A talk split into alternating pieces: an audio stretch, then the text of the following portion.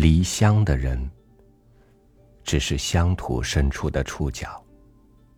思乡的弦一动，离乡人的心就有所感应了。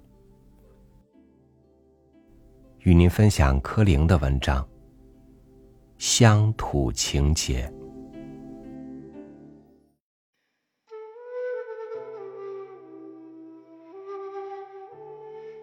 君自故乡来，应知故乡事。来日绮窗前，寒梅着花未？王维。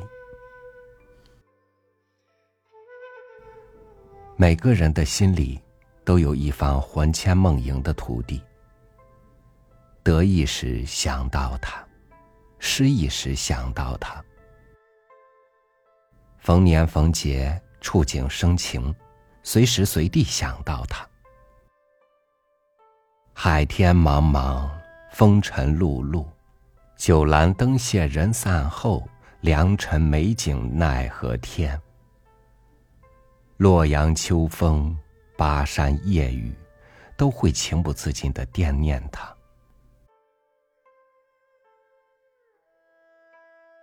离得远了，久了，使人愁肠百结。客舍并舟数十双，归心日夜忆咸阳。无端又渡桑前水。却望并州是故乡。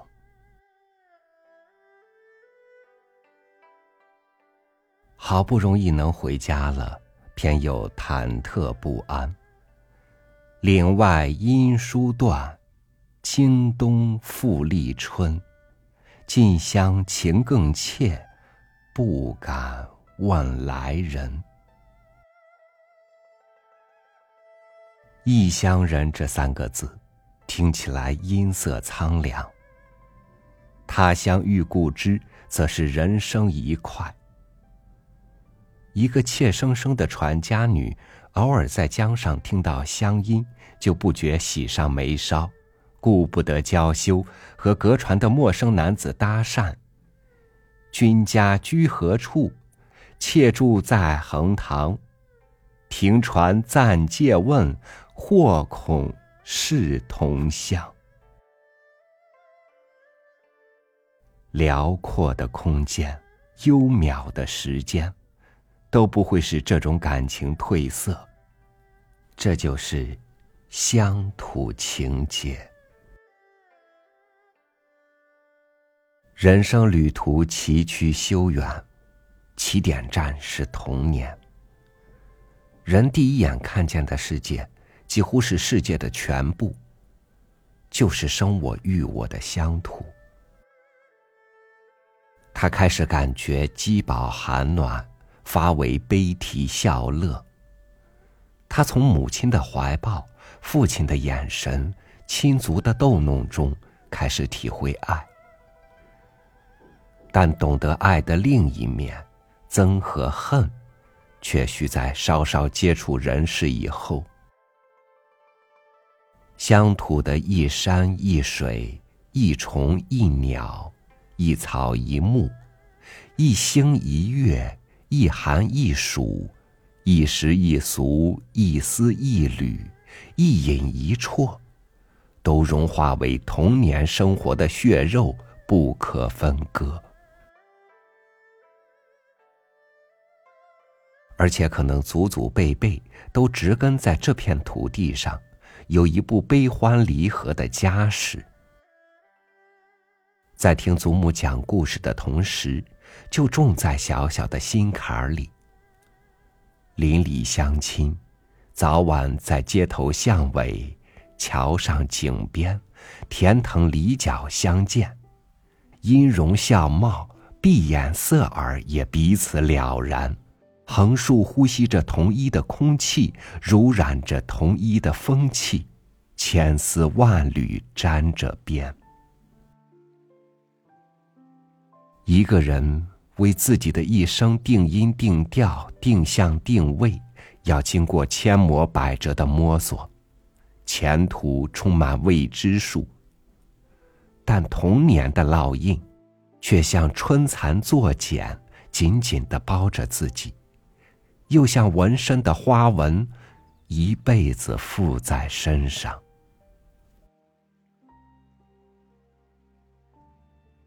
金窝银窝，不如家里的草窝。但人是不安分的动物，多少人仗着年少气盛，横一横心，咬一咬牙，扬一扬手，向恋恋不舍的家乡告别，万里投荒，去寻找理想，追求荣誉，开创事业，富有浪漫气息。有的只是一首朦胧诗，为了闯世界。多数却完全是沉重的现实主义格调。许多稚弱的童男童女，为了维持最低限度的生存要求，被父母含着眼泪打发出门，去串演各种悲剧。人一离开乡土，就成了失根的兰花，逐浪的浮萍，飞舞的秋蓬。阴风四散的蒲公英，但乡土的梦，却永远追随着他们。慈母手中线，游子身上衣。这根线的长度，足够绕地球三匝，随卫星上天。浪荡乾坤的结果。多数是少年子弟江湖老，黄金美人虚名实惠，都成了竹篮打水一场空。有的拆翅无聊，铩羽而归；有的春花秋月，流连光景。未老莫还乡，还乡须断肠。有的倦于奔境，跳出名利场，远离是非地，只应守寂寞，还眼故园扉；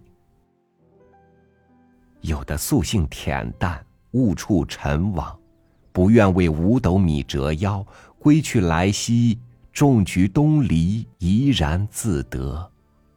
但要达到这种境界，至少得有几亩薄田，三间茅舍做退步。否则，就只好寄人篱下，终老他乡。只有少数中的少数，个别中的个别，在亿万分之一的机会里冒险成功，春风得意，衣锦还乡。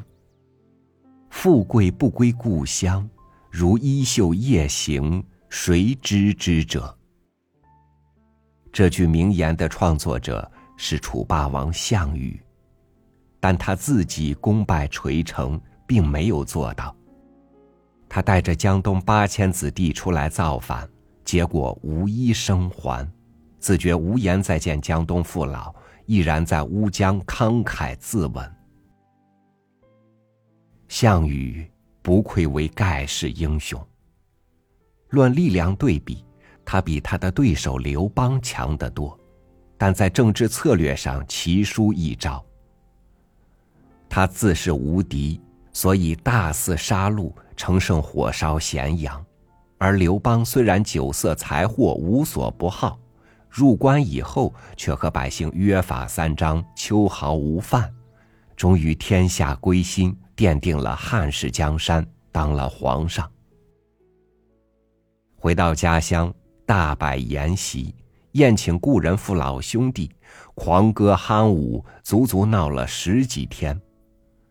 大风起兮云飞扬，威加海内兮归故乡，安得猛士兮守四方。这就是刘邦当时的得意之作，再在史诗，流传至今。灾难使成批的人流离失所，尤其是战争，不但造成田园寥落、骨肉分离，还不免导致道德崩坏、人性扭曲。刘邦同项羽交战败北，狼狈逃窜，为了顾自己轻车脱险，三次把未成年的亲生子女狠心从车上推下来。项羽抓了刘邦的父亲当人质，威胁要烹了他，刘邦却说：“咱哥们儿，我爹就是你爹，你要是烹了他，别忘记分我杯羹。”为了争天下，竟可以丧心病狂到这种地步。当然，战争有正义与非正义之分，国家兴亡，匹夫有责。匈奴未灭，何以家为？四方丈夫是平心铁石心。男儿何不带吴钩，收取关山五十州？都是千古美谈。但正义战争的终极目的，正在于以战止战，缔造和平，而不是以战养战，以暴易暴。比灾难。战争更使人难以为怀的是放逐。有家难归，有国难奔。屈原、贾谊、张謇、韩愈、柳宗元、苏东坡，直至康有为、梁启超，真可以说无代无止。也许还该特别提一提林则徐。这位揭开中国近代史开宗明义第一章的伟大爱国前贤，为了严禁鸦片，结果获罪革职，遣戍伊犁。他在复述登城的悲凉时刻，口占一诗告别家人：“苟利国家生死以，岂因祸福趋避之？谪居正室君恩厚。”养拙刚于庶足矣。百年后重读此诗，还令人寸心如割，百脉沸涌，两眼发酸，低回唏嘘不已。安土重迁是中华民族的传统，我们祖先有个根深蒂固的观念。以为一切有生之伦都有返本归元的倾向。鸟恋旧林，鱼思故渊，古马依北风，虎死必守秋。树高千丈，落叶归根。有一种聊以慰情的迷信，还以为人在百年之后，阴间有个望乡台，好让死者的幽灵在明月之夜。登台望一望杨氏的亲人，但这种缠绵的情致，并不能改变冷酷的现实。百余年来，许多人依然不得不离乡别井，乃至漂洋过海谋生异域。有清一代出国的华工不下一千万，足迹遍于世界。新兴资本主义国家的金矿。铁矿种植原理渗透了他们的血汗。美国南北战争以后，黑奴解放了，我们这些黄皮肤的同胞，恰恰以刻苦、耐劳、廉价的特质，成了奴隶劳动的后续部队。他们当然做梦也没有想到什么叫人权。为了改变祖国的命运。孙中山领导的革命运动发轫于美国檀香山，第一代中国共产党人，许多曾在法国勤工俭学。改革开放后掀起的出国潮，汹涌澎湃，方兴未艾。还有一种颇似难料而其实易解的矛盾现象：鸦片战争期间被清王朝割弃的香港。经过一百五十多年的沧桑事变，终于回到了祖国的怀抱，这是何等的盛世！而不少生于斯、食于斯、惨淡经营于斯的香港人，却看作头上一片云，宁愿抛弃家业，纷纷做移民计。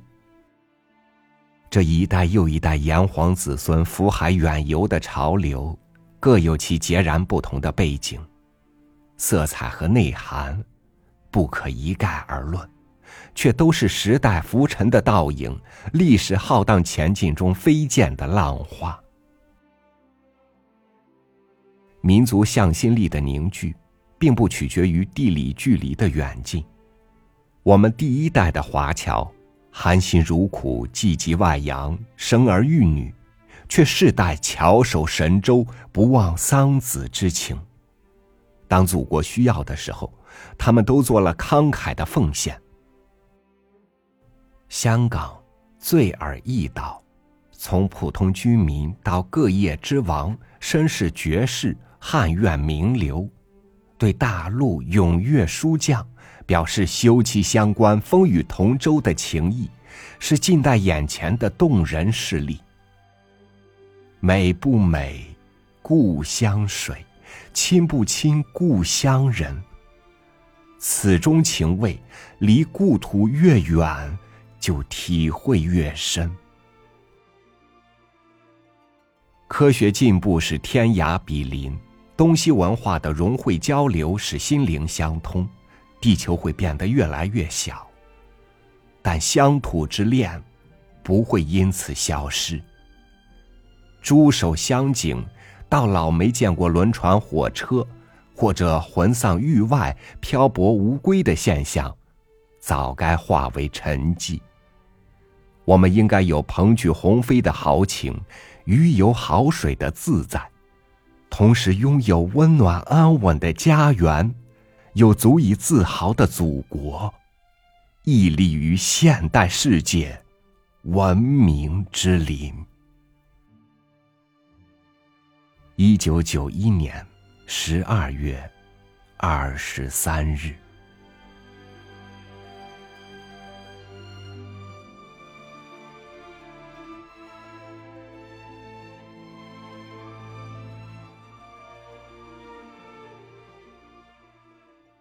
中国人的责任感是从乡土里生长起来的，只要这份乡土的情结还在，内心就始终有一份使命感，立志要把这片热土建设起来，把最美好的梦想实现在这片热爱的乡土上。